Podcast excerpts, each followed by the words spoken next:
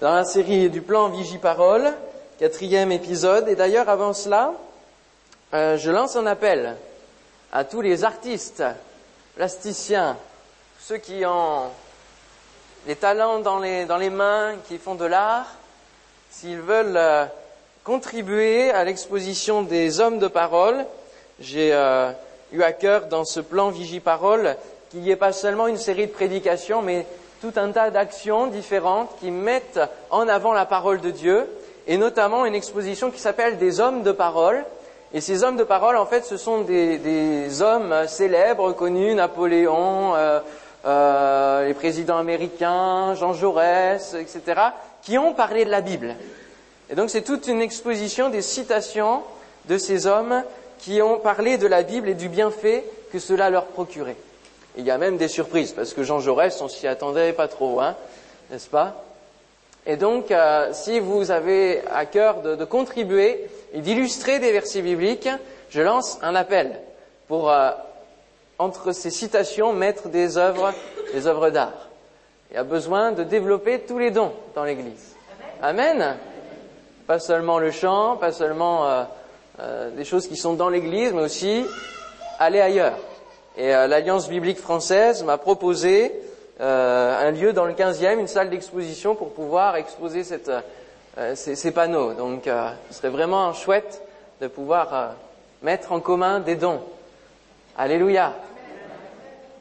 Donc venez me voir si, si vous êtes intéressés. On va donc dans Matthieu chapitre 7 et j'aimerais rappeler le verset phare de notre série Apocalypse 3.10 qui nous dit, parce que tu as gardé la parole de la persévérance en moi, je te garderai aussi à l'heure de la tentation qui va venir sur le monde entier pour éprouver les habitants de la terre. Ça y est, je le connais par cœur maintenant. que nous puissions garder ce, verset dans, nos, cœurs, les graver sur nos cœurs. Et il y a un texte particulier, donc dans Matthieu chapitre 7, qui m'a interpellé pour la suite de ce, de cette série. On va lire ensemble à partir du verset 13. C'est Jésus qui parle et qui enseigne la parole. Entrez par la porte étroite, car large est la porte, spacieux est le chemin qui mène à la perdition, et il y en a beaucoup qui entrent par là. Mais étroite est la porte, resserré le chemin qui mène à la vie, et il y en a peu qui les trouvent. Gardez-vous des faux prophètes. Ils viennent à vous en vêtements de brebis, mais au-dedans ce sont des loups ravisseurs. Vous les reconnaîtrez à leurs fruits. Cueille-t-on des raisins sur des épines ou des figues sur des chardons? Tout, arbre, tout, tout bon arbre porte de bons fruits, mais le mauvais arbre porte de mauvais fruits. Un bon arbre ne peut pas porter de mauvais fruits, ni un mauvais arbre porter de bons fruits. Tout arbre qui ne porte pas de bons fruits est coupé et jeté au feu. C'est donc à leurs fruits que vous les reconnaîtrez. Ceux qui me disent Seigneur, Seigneur n'entreront pas tous dans le royaume des cieux, mais celui-là seul qui fait la volonté de mon Père qui est dans les cieux. Plusieurs me diront en ce jour-là, Seigneur, Seigneur, n'avons-nous pas prophétisé en ton nom? N'avons-nous pas chassé des démons par ton nom? Et n'avons-nous pas fait beaucoup de miracles par ton nom? Alors je leur dirai ouvertement, je ne vous ai jamais connu. Retirez-vous de moi, vous qui commettez l'iniquité. C'est pourquoi quiconque entend ces paroles que je dis et les met en pratique sera semblable à un homme prudent qui a bâti sa maison sur le roc. Pétra, Jésus. La pluie est tombée, les torrents sont venus, les vents ont soufflé et se sont jetés contre cette maison. Elle n'est point tombée parce qu'elle était fondée sur le roc. Mais quiconque entend ces paroles que je dis et ne les met pas en pratique sera semblable à un homme insensé qui a bâti sa maison sur le sable. La pluie est tombée, les torrents sont venus, les vents ont soufflé et ont battu cette maison. Elle est tombée et sa ruine a été grande. Après que Jésus eut achevé ce discours, la foule fut frappée de sa doctrine, car il enseignait comme ayant autorité et non pas comme leurs scribes. Amen. Alléluia. Ces derniers versets me font penser à, une chanson que l'on chante à l'école du dimanche. Le vent souffla et la pluie tomba. Le vent souffla et la pluie tomba. Le vent souffla et la pluie tomba et la maison résista. Amen. Que notre maison résiste. Gardez-vous des faux prophètes. Méfiez-vous des apparences. Méfiez-vous des apparences. C'est ce que Jésus dit dans ces quelques versets. Gardez-vous des faux prophètes. Ils viennent avec des vêtements de brebis, mais au dedans d'eux, ce sont des loups ravisseurs. Dans l'Église, on peut avoir toutes sortes de personnalités, toutes sortes de gens, des gens qui vont, qui viennent, on ne les connaît pas, on apprend à les connaître, et puis parfois, il y en a qui partent avec fracas parce qu'ils ont fait des clashs, des dégâts dans l'Église. Et Jésus ici met en garde et donne un avertissement en disant, gardez-vous des faux prophètes, faites attention. C'est pas parce qu'il y a la liberté de l'esprit que tout doit être permis dans l'Église, dans la maison de Dieu. Ça doit se faire avec ordre, avec bienséance, et puis il faut examiner tout ce qui est dit, que ce soit moi qui prêche en ce moment même, que ce soit les dons spirituels, que ce soit les conseils qu'on se donne entre frères et sœurs, examinons toutes choses. Alors ça ne veut pas dire qu'on va se barricader les, uns des autres et qu'on va plus se connaître, hein, bien sûr. Mais il faut quand même avoir une part de méfiance par rapport à ceux qui pourraient se proclamer prophètes, se proclamer docteurs, se, mettre peut-être en avant sur la parole de Dieu. Et dans, le cadre du, plan Vigie-Parole, on est aujourd'hui le 8 mai 2016. Et le 8 mai, c'est un jour spécial en France qui marque la victoire, la fin de quelque chose, l'arrêt d'une tragédie humaine, d'une guerre sans fin, qui a fait des dégâts immenses. Et alors, à partir du 8 mai, il a fallu reprendre le cours de la vie, le cours de l'existence. Mais ça n'a pas empêché que d'autres guerres éclatent ensuite. Et dans l'Église, c'est pareil. Ça n'empêche pas qu'il euh, faut toujours être sur nos gardes, toujours sur nos gardes. C'est pas parce que là, dans notre Église, on est peut-être dans un temps de paix, un temps d'accalmie, qu'il faut se relâcher au niveau spirituel. Il faut toujours être sur nos gardes. Les attentats sont passés, la vie reprend son cours, mais l'ennemi est toujours là. La menace est toujours là. Comme on l'avait dit la dernière fois, le danger est toujours là. On ne peut pas l'éviter mais on peut y faire face, on peut y résister. Et euh, parfois l'apparence qui est donnée du vivre ensemble, tout cela est fragilisé justement par les, coups, par les assauts, à chaque fois. Et euh, c'est vrai que les, heures qui ont lieu en ce moment nous rappellent un autre mois de mai, hein, 68. On sent une violence monter, on sent avec toute la campagne présidentielle, tout ça, ça monte. Il y a les extrêmes qui montent, même en Europe, dans des pays, ils sont élus. Et on sent que ça ravive d'autres choses. Et, et, le danger est toujours là. Et au sein de l'Église, les faux prophètes qui peuvent entraîner les uns et les autres peuvent venir de l'extérieur, mais peuvent s'immiscer et venir de l'intérieur. Ils s'immiscent gentiment et éclatent. Sous de bonnes apparences, ils viennent en vêtements de brebis. C'est mignon une brebis, non? Il y en a peut-être qui en ont en peluche, je ne sais pas, qui en ont fait leur animal un peu phare. C'est mignon une brebis, un agneau. Quand vous voyez les petits là dans les champs en ce moment, hein, c'est magnifique. Et parfois, il y a des gens qui sont bien sous toute apparence, hein, dans l'Église qui, paraissent spirituels. Waouh, c'est merveilleux. dedans, ce sont des loups, des loups ravisseurs. Combien l'image est compréhensible hein, de Jésus, il emploie des images simples qui sont fortes, qui marquent et qui ont autorité. L'apparence ne permet pas de reconnaître un faux prophète. L'apparence nous, nous fait jouer des tours. On peut se mentir, on peut être hypocrite les uns par rapport aux autres, mais il y en a un seul devant qui nous ne pouvons rien cacher. C'est? Oui. Eh oui. Devant Dieu, rien n'est caché. Devant lui, tout est démasqué. Tout est démasqué. Le jeu des apparences ne date pas d'hier. Même les plus grands hommes de Dieu peuvent se tromper. Regardez Samuel, qui venait pour euh, oindre le nouveau roi, le roi d'Israël. Et alors, il y en avait une série là, hein, tous, les, tous les fils, tous ces frères-là, et puis il arrive devant Eliab, hein, beau, beau garçon, de figure, de taille, il avait tout, il avait tout, toute l'apparence d'un roi, toutes les caractéristiques d'un futur roi. Mais Dieu va lui dire quelque chose.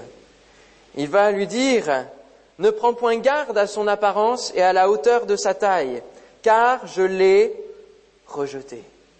L'Éternel ne considère pas ce que l'homme considère, l'homme regarde à ce qui frappe les yeux, l'apparence, mais l'Éternel regarde au cœur.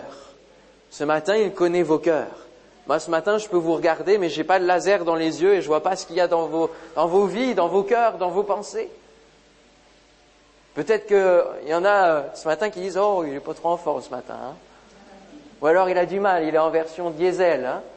La tête qui, qui pense Oui, bon, quand je parole, hein, on est déjà à la quatrième, c'est bon, ça va. Il y a toutes sortes de pensées. Toutes sortes de pensées. Mais Dieu connaît tout. Dieu connaît tout. Et devant lui, nous ne pouvons rien cacher. Et même lorsqu'il nous demande où es-tu, c'est justement pour mettre le doigt sur, euh, sur qu'est-ce qui a fait qu'on est parti en fuyant, qu'on s'est caché. Hein? Comme pour Adam. Où es-tu? Où es-tu? Dieu savait très bien où il était. Mais il demandait, mais toi-même, sais-tu où tu es par rapport à moi? Pourquoi as-tu fui? Pourquoi es-tu loin? Alors, ne prenons pas garde aux apparences, parce que les apparences sont trompeuses. Les apparences sont trompeuses. Et l'apparence de la piété peut être là. Mais le verset dit, il y en a qui ont l'apparence, mais qui renient ce qui en fait la force, ce qui en est l'essence. Et il faut voir les fruits. Les fruits. C'est à cela qu'on peut reconnaître les faux prophètes au milieu de nous, les, les loups au milieu de nous. C'est la méthode de Jésus que Jésus nous enseigne, reconnaître les fruits. C'est à cela que vous les reconnaîtrez, les loups ravisseurs. C'est donc à leurs fruits que vous les reconnaîtrez. Ils, ils, paraissent spirituels, mais ne le sont pas vraiment. Et Dieu peut nous donner du discernement, c'est vrai, il parle du discernement des esprits dans les dons spirituels. Euh, mais c'est peut-être plus sur les choses qui sont vraiment qui viennent de l'ennemi, qui viennent de Satan et, qui sont un danger dans le domaine de l'évangélisation et de, la conversion. Mais il y a donc cet autre moyen de reconnaître un faux prophète, un faux docteur, c'est de regarder le fruit, le fruit qu'il produit. Quel est votre fruit? J'avais prêché un mercredi soir sur quel est votre niveau de fructuosité. C'est un mot que j'ai inventé, bien sûr, mais euh, c'est pour dire, est-ce qu'on produit du fruit dans notre vie chrétienne? Alors le fruit de l'esprit, oui, d'accord. Oui, l'amour qu'on doit développer. Et des actes d'amour. Ça, c'est déjà un fruit qui est visible par rapport aux autres, dans les yeux des autres. La patience, tout cela, c'est le fruit de l'esprit. Puis il, faut qu'on développe du fruit dans nos vies chrétiennes. Il faut qu'on aille toujours plus loin. Il faut qu'on avance. Amen. Moi, je me souviens depuis le jour de ma conversion, 2003, jusqu'à aujourd'hui, je bénis le Seigneur de ce qu'il y a du progrès. Toujours, quotidien, on doit progresser. Et on doit se surprendre de nos progrès. Amen. Avec le Seigneur. Alléluia. On doit se surprendre. Dieu doit nous surprendre des, fruits que nous, nous pouvons produire. On ose, on va plus loin. On ose avec le zèle, avec la foi. On ose faire des choses au nom du Seigneur. Alléluia. Hier, un frère me, me disait qu'il avait osé euh, dire à, une collègue qui, disait je souffre de prier. Je vais prier pour toi. Je vais prier pour toi. Puis il a prié fort l'après-midi même. Et il a reçu un texto hein, en fin de, journée. Ah, ta prière a marché, j'ai plus mal. Alléluia. Ça, c'est aller plus loin, c'est produire du fruit. C'est avancer spirituellement. C'est oser, alléluia. Ça, c'est produire du bon fruit, du fruit qui est agréable au Seigneur, qui est dans la volonté de Dieu. Parce qu'en fait, c'est cela, hein. C'est celui qui fait la volonté de mon Père. Alors, c'est pas évident de reconnaître un, bon d'un mauvais fruit, parce que parfois, les faux prophètes ou les, les faux docteurs, les gens qui, qui s'autoproclament et qui agissent pour leur propre gloire, leur propre ego, parfois, quand ils prient pour les gens, il y a aussi des miracles. Eh oui. Il y a aussi certains fruits qui peuvent eux aussi paraître bons. Mais il faut voir ensuite ce qui en découle encore. Est-ce que du coup ce miracle, ils s'en glorifient, ils disent, voyez, j'ai prié et puis, euh, hein, euh, j'ai guéri en gros presque. Ils disent pas, mais ça les démange. Aussitôt, il faut que la gloire revienne au Seigneur, dans tous les fruits que nous produisons, que la gloire soit au Seigneur. Est-ce que le fruit correspond à ce que nous disons, à ce que nous prêchons presque au quotidien? Est-ce que ça correspond à notre, à notre caractère, à ce que nous disons, à ce que nous annonçons?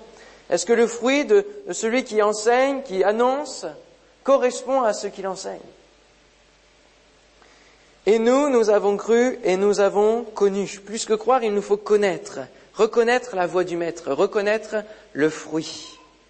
Le bon fruit doit correspondre à la volonté du Père et amener les gens vers Dieu et non vers l'homme. Et non vers l'homme et l'adoration de l'homme. On reconnaît le fruit par rapport au caractère. Le fruit peut paraître bon, et vient-il d'un caractère équivalent? Alors, on va, on va dresser un, portrait type de celui qui pourrait être un, faux prophète. Parce que quand on dit faux prophète, après on va se mettre à, menacer tout le monde et à dénoncer tout le monde. Non, non, c'est pas comme ça. Hein. Alors, le genre de personne qui est un faux prophète, c'est souvent quelqu'un qui est impatient. J'ai remarqué cela. Quelqu'un qui est impatient, veut toujours que les choses se fassent et, et qui soit vite euh, mis, en, avant, qu'il soit vite, euh, euh, qu'il y ait des, des résultats rapidement. C'est quelqu'un qui, lorsqu'il donne un, un, un, don, quand il se met à parler, monopolise. Voyez, il y a de la place que pour lui, que pour lui. Il va monopoliser. Même s'il préside pas la réunion, hop, il va se mettre à parler, il va monopoliser, il va, il va commencer à avoir une influence sur les autres. Un faux prophète, c'est quelqu'un qui ne peut pas rester à sa place, à la place qu'on lui a donnée. Vous savez, il y a un des enseignements que le pasteur Forchet m'apprend, c'est de respecter la place qui nous a été donnée. Lorsqu'il va en Corée du Sud et qu'il est amené à prêcher, quand on lui donne 15 minutes, il fait 15 minutes. Et partout ce. Mais en Corée du Sud, si vous dépassez ou vous êtes proche des 15 minutes, on vous envoie un papier, on vous dit vous reste temps. Voilà. Parce qu'il faut que les choses soient ordonnées, organisées et qu'on reste à sa place. Parce qu'il y a d'autres prédicateurs, etc. Un faux prophète, c'est quelqu'un qui est capable d'annoncer une chose à un moment donné et quelques mois après de dire son contraire. Parce qu'il va essayer d'arranger en fonction de ce que les gens aiment entendre.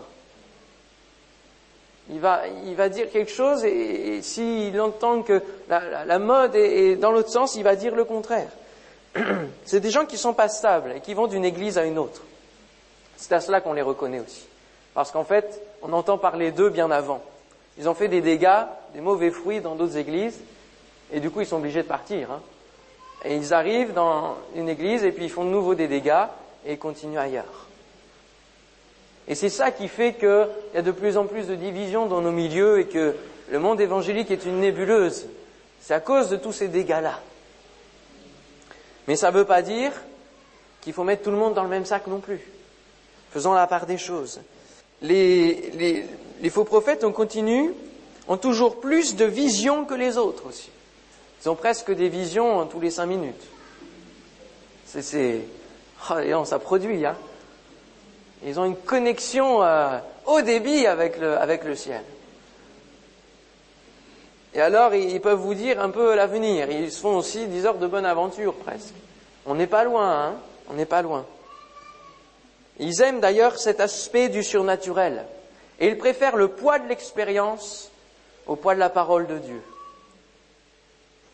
Ils prennent la parole de Dieu, mais l'expérience, ça vaut autant en fait. Et il faut que l'expérience soit conforme à la parole de Dieu, frères et sœurs.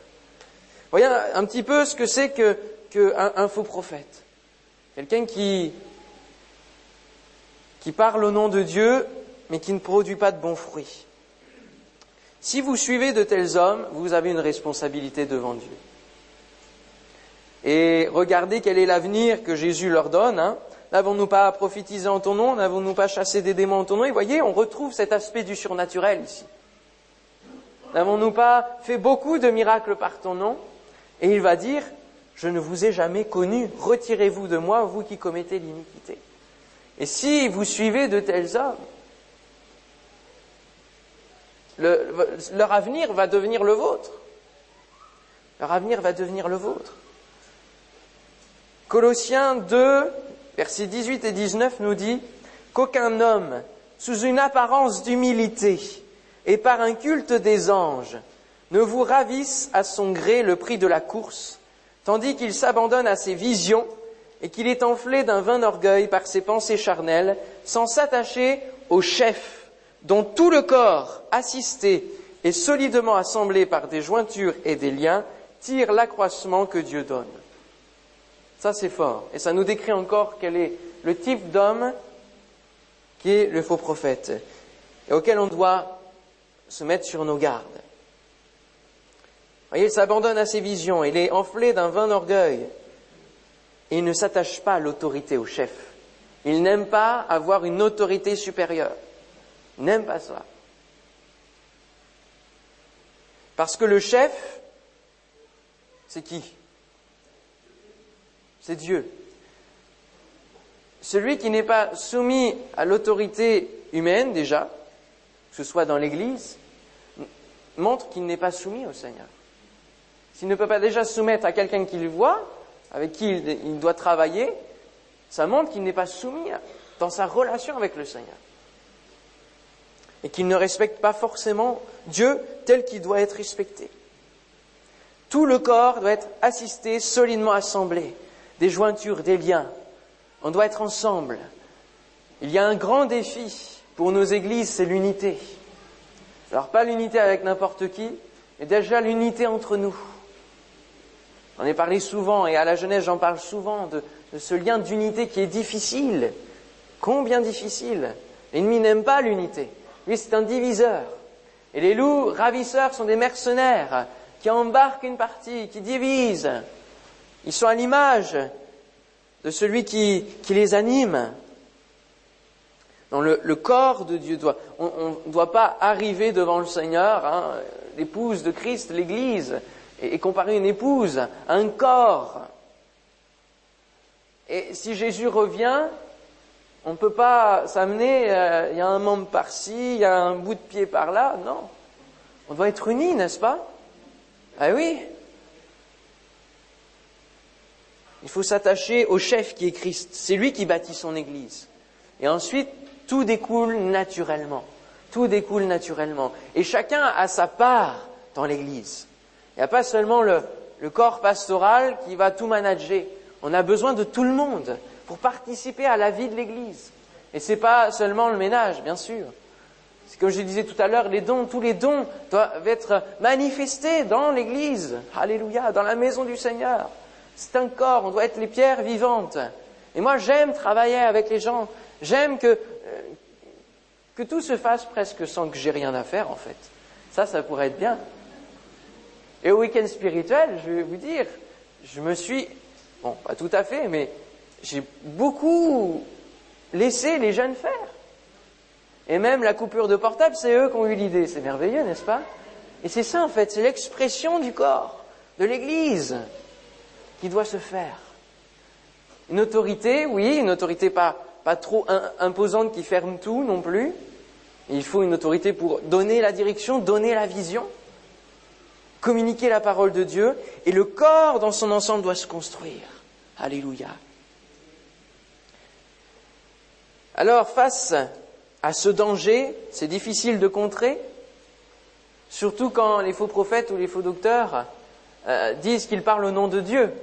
Difficile de, dire, euh, bah non.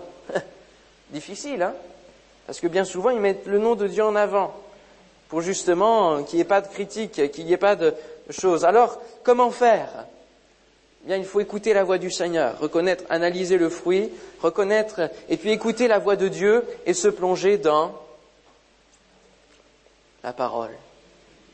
C'est elle qui va nous permettre de démasquer ceux qui parlent d'une mauvaise manière, qui triturent les Écritures. C'est elle qui va façonner notre, notre personne, notre manière de penser, notre mentalité. C'est la parole de Dieu lue jour après jour qui va faire que ça va sculpter notre vie spirituelle. Ça va la construire. Et du coup, dès que euh, il y aura quelqu'un qui viendra et qui a de mauvaises intentions, alors notre esprit au-dedans de nous va être gêné. Et le Saint-Esprit au-dedans de nous va, euh, va y avoir un malaise qui va s'installer. Moi, c'est comme ça que ça se passe. Quand je suis devant des personnes qui, spirituellement, ça va pas. Il y a un malaise qui s'installe. Il y a une gêne.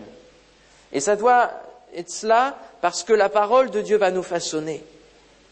Et alors, il dit, donc au verset 24, c'est pourquoi quiconque entend ces paroles que je dis et les met en pratique sera semblable à un homme prudent qui a bâti sa maison sur le roc.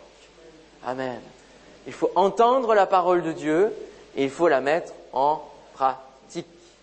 Et cette deuxième partie, c'est difficile, hein? Mettre en pratique la parole de Dieu. Mettre en pratique. Il est plus important de consacrer du temps à sa maison spirituelle qu'à sa maison matérielle terrestre. Mes frères et sœurs, construisez durablement. Notre court temps de vie sur cette terre nous sert à préparer l'éternité qui est devant nous. Alors construisons notre maison spirituelle, notre forteresse spirituelle. Est-ce que votre forteresse permet de ne pas se laisser influencer par les discours des uns et des autres? Est-ce qu'elle est assez solide? Est-ce que votre oreille est assez exercée à reconnaître la voix du bon berger ou alors à reconnaître quelque chose de dissonant? Est-ce qu'elle est exercée? Les gardes, ceux qui gardent, hein, le titre c'est Soyez sur vos gardes ce matin. Ceux qui gardent, ils sont sur la muraille et ils surveillent en permanence. Ils n'ont pas le droit de, de baisser leur garde, justement. Ils surveillent en permanence, constamment. Est-ce que pour votre propre vie, vous vous gardez des faux prophètes? Alors, je parle de ceux qui peuvent venir dans l'Église, s'immiscer, mais il n'y a pas besoin non plus d'aller forcément à l'église pour entendre des faux prophètes. Sur Internet, vous en avez une foultitude. Et c'est le meilleur terrain pour eux, pour bâtir leur ministère, leur page Facebook, leur, etc. Parce que là, ils n'ont aucun contrôle, ils n'ont aucune autorité, rien du tout au-dessus d'eux. Et ils délivrent tous leurs messages. Puis souvent, ils ont les moyens. Remarquez ça aussi. Souvent, l'argent est dans, est dans l'affaire, malheureusement. Est-ce que votre forteresse spirituelle est assez solide. Est-ce que notre forteresse en tant qu'Église est assez solide pour empêcher, ou en tout cas reconnaître et permettre à ces hommes qui peuvent venir détruire les uns et les autres, est-ce qu'ils peuvent être empêchés dès le début d'agir? Bien souvent, l'histoire d'évidence a connu des méfaits parce qu'il y a la multiplicité de départements et ça permet aux uns et aux autres de naviguer de départements aux autres et, de ce qu'un pasteur soit pas forcément au courant. Et heureusement, il y a un conseil d'église qui permet que entre pasteurs, on parle, on communique. Mais ça favorise la, la multiplicité des faux docteurs au milieu de nous et il faut que nous soyons solidement fortifiés armés et que notre forteresse permette à ces hommes à ces femmes parfois aussi, désolé de vous le dire, il y a aussi des femmes parfois qui font des dégâts, de ne pas agir au milieu de nous.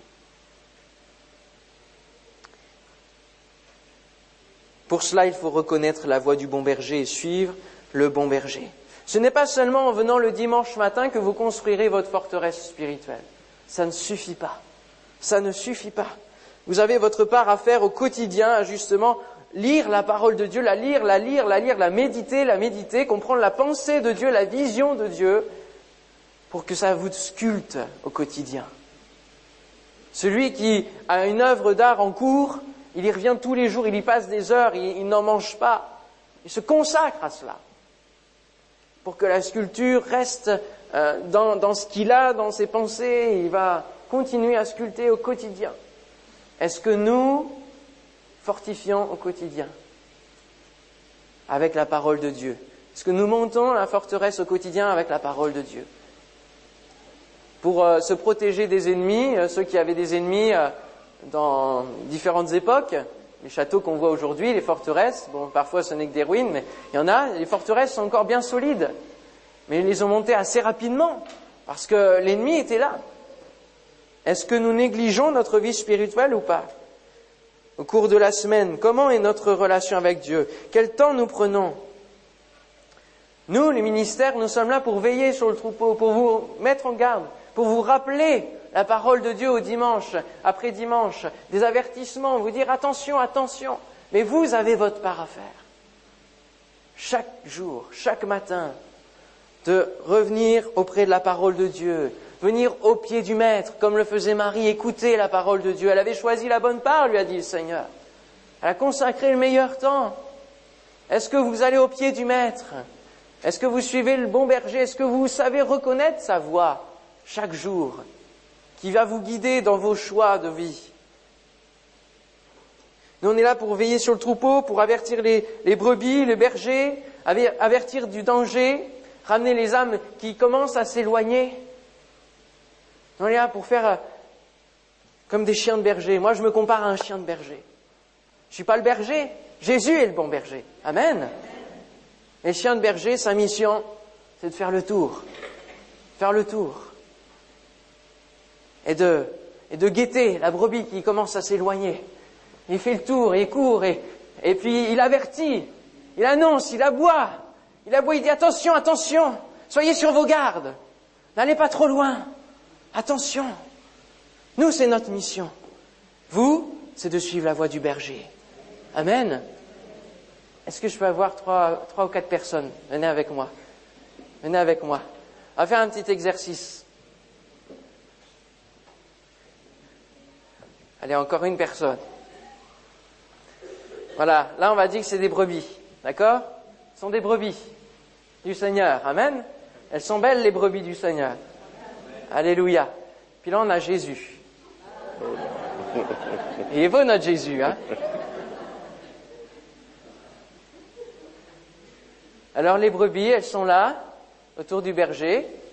Puis le berger, à un moment donné, il continue à avancer vous pouvez avancer quelque part, on sait où, où vous voulez, dans la direction que vous voulez.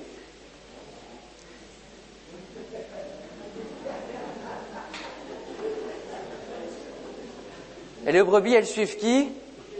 Elles suivent Jésus. Mais parfois, parfois, merci, attendez, c'est pas fini. Hein. Parfois, elles se retrouvent entre elles, les brebis, elles se retrouvent, puis elle discuta, etc. Puis le berger y suit. Puis il y en a un qui arrive, il y a une brebis qui arrive, puis qui commence à parler. Puis ah bah, c'est intéressant ce que tu dis, ça change, etc. Hein, ouais, c'est pas mal et tout.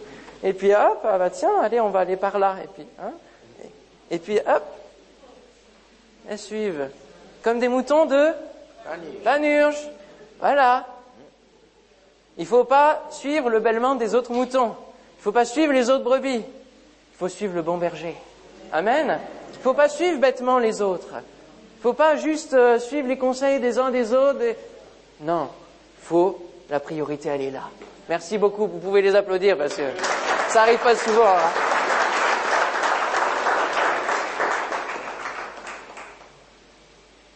Notre vie spirituelle ne doit pas aller au gré des discours des uns et des autres. Elle est basée sur la parole de Dieu. La parole de Dieu, c'est Jésus. Jésus s'est fait chair. Et c'est lui qu'on doit suivre, c'est elle qu'on doit suivre. Amen. Je suis le bon berger, je connais mes brebis, elles me connaissent. Il suffit pas de croire seulement. Combien en ce moment je, vois des gens qui, me disent croire, qui, disent qu'ils croient et qu'ils ont la croyance et qui mettent la croix là, qui, font ceci, qui font cela, qui se disent chrétiens. je me dis mais ça ne correspond pas à, ce que je vis moi. C'est pas du tout la même chose. Il ne suffit pas de croire, il faut connaître. Connaître. Jésus dira à ces faux prophètes, je ne vous ai jamais connus. Je ne vous ai jamais connus. Il faut aller plus loin que la foi, il faut connaître Christ. Le connaître. Connaître sa voix. Reconnaître son, discours. Sa pensée. Sa direction. Alléluia. Il faut le connaître. Est-ce que vous avez été connus Nous, nous avons cru et nous avons connu. Il y a les deux parts. Il faut connaître le Seigneur. Et pour connaître quelqu'un, ça demande du temps. Il faut apprendre à connaître. Il faut être attentif à la voix du Maître parce que lui, c'est réellement le Fils de Dieu. C'est pas un faux. C'est pas un faux Jésus. Amen? C'est lui le vrai Messie. C'est lui l'envoyé du Père. Alléluia. On termine avec 2 Timothée, chapitre 3. C'est Paul qui va mettre en garde son stagiaire de Timothée chapitre 3, verset 1er. Sache, Timothée, que dans les derniers jours, il y aura des temps difficiles. Et là, on est plus que dans les derniers jours. Hein. Car les hommes seront égoïstes, amis de l'argent, fanfarons, hautains, blasphémateurs, rebelles à leurs parents, ingrats, irréligieux, insensibles, déloyaux, calomniateurs, intempérants, cruels, ennemis des gens de bien, traîtres, emportés, enflés d'orgueil, aimant le plaisir plus que Dieu, ayant l'apparence de la piété, mais reniant ce qui en fait la force. Éloigne-toi de ces hommes-là. Éloigne-toi de ces hommes-là. Parce que ces hommes-là vont t'influencer à faire décliner ta vie spirituelle. Éloigne-toi de ces hommes-là. On voit dans toute cette liste combien c'est une réalité, que ce soit pour les gens qui sont athées, qui n'ont pas du tout de foi, mais aussi pour ceux qui clament une certaine croyance, une certaine piété. Je l'ai écrit hier sur euh, Facebook, je me souviens plus trop la formulation, mais c'était vraiment un, cri du cœur de dire que être chrétien, c'est pas superficiel, c'est pas épisodique. Être chrétien, ça nous transforme. Et ça fait que nos choix et, tout ce que nous sommes vit par rapport à cela. C'est lui l'essentiel, c'est lui le centre.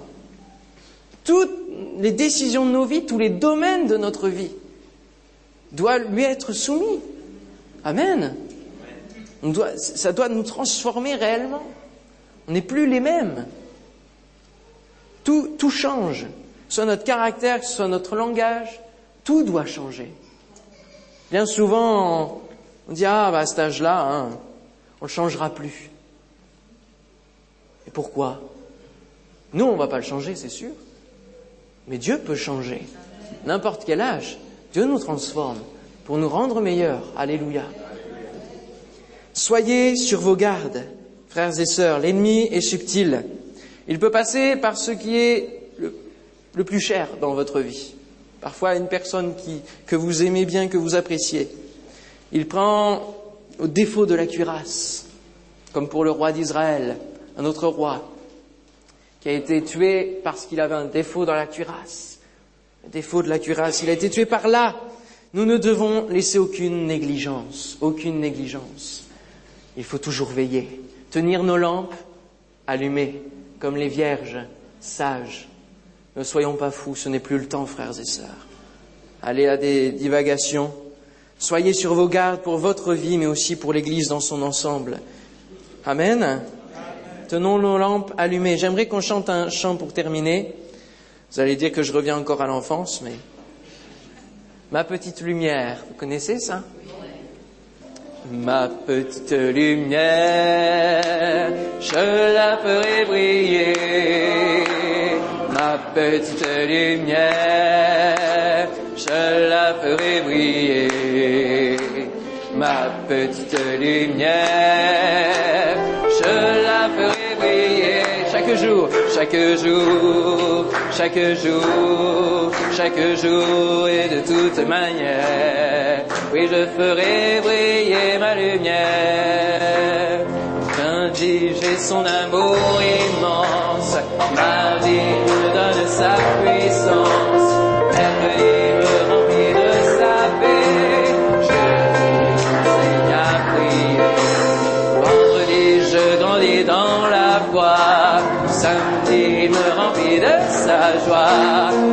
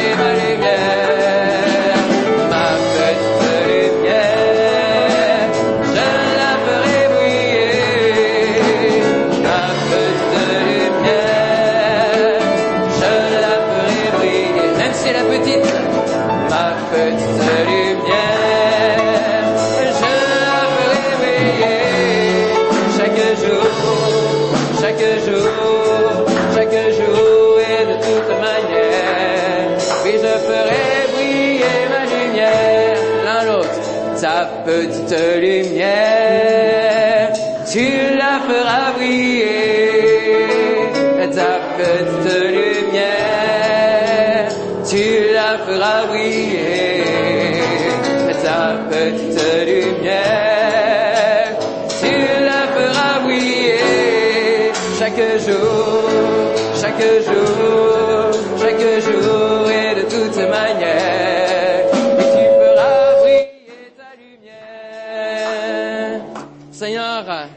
Voulons briller haut et fort pour toi.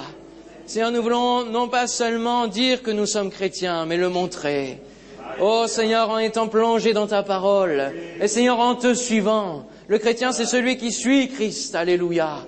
Seigneur, nous voulons suivre ta parole, la mettre en pratique, Seigneur Dieu. Donne-nous au quotidien, dans tout, Seigneur, toutes les occasions, toutes les circonstances, de mettre en pratique ce que tu nous dis, Seigneur.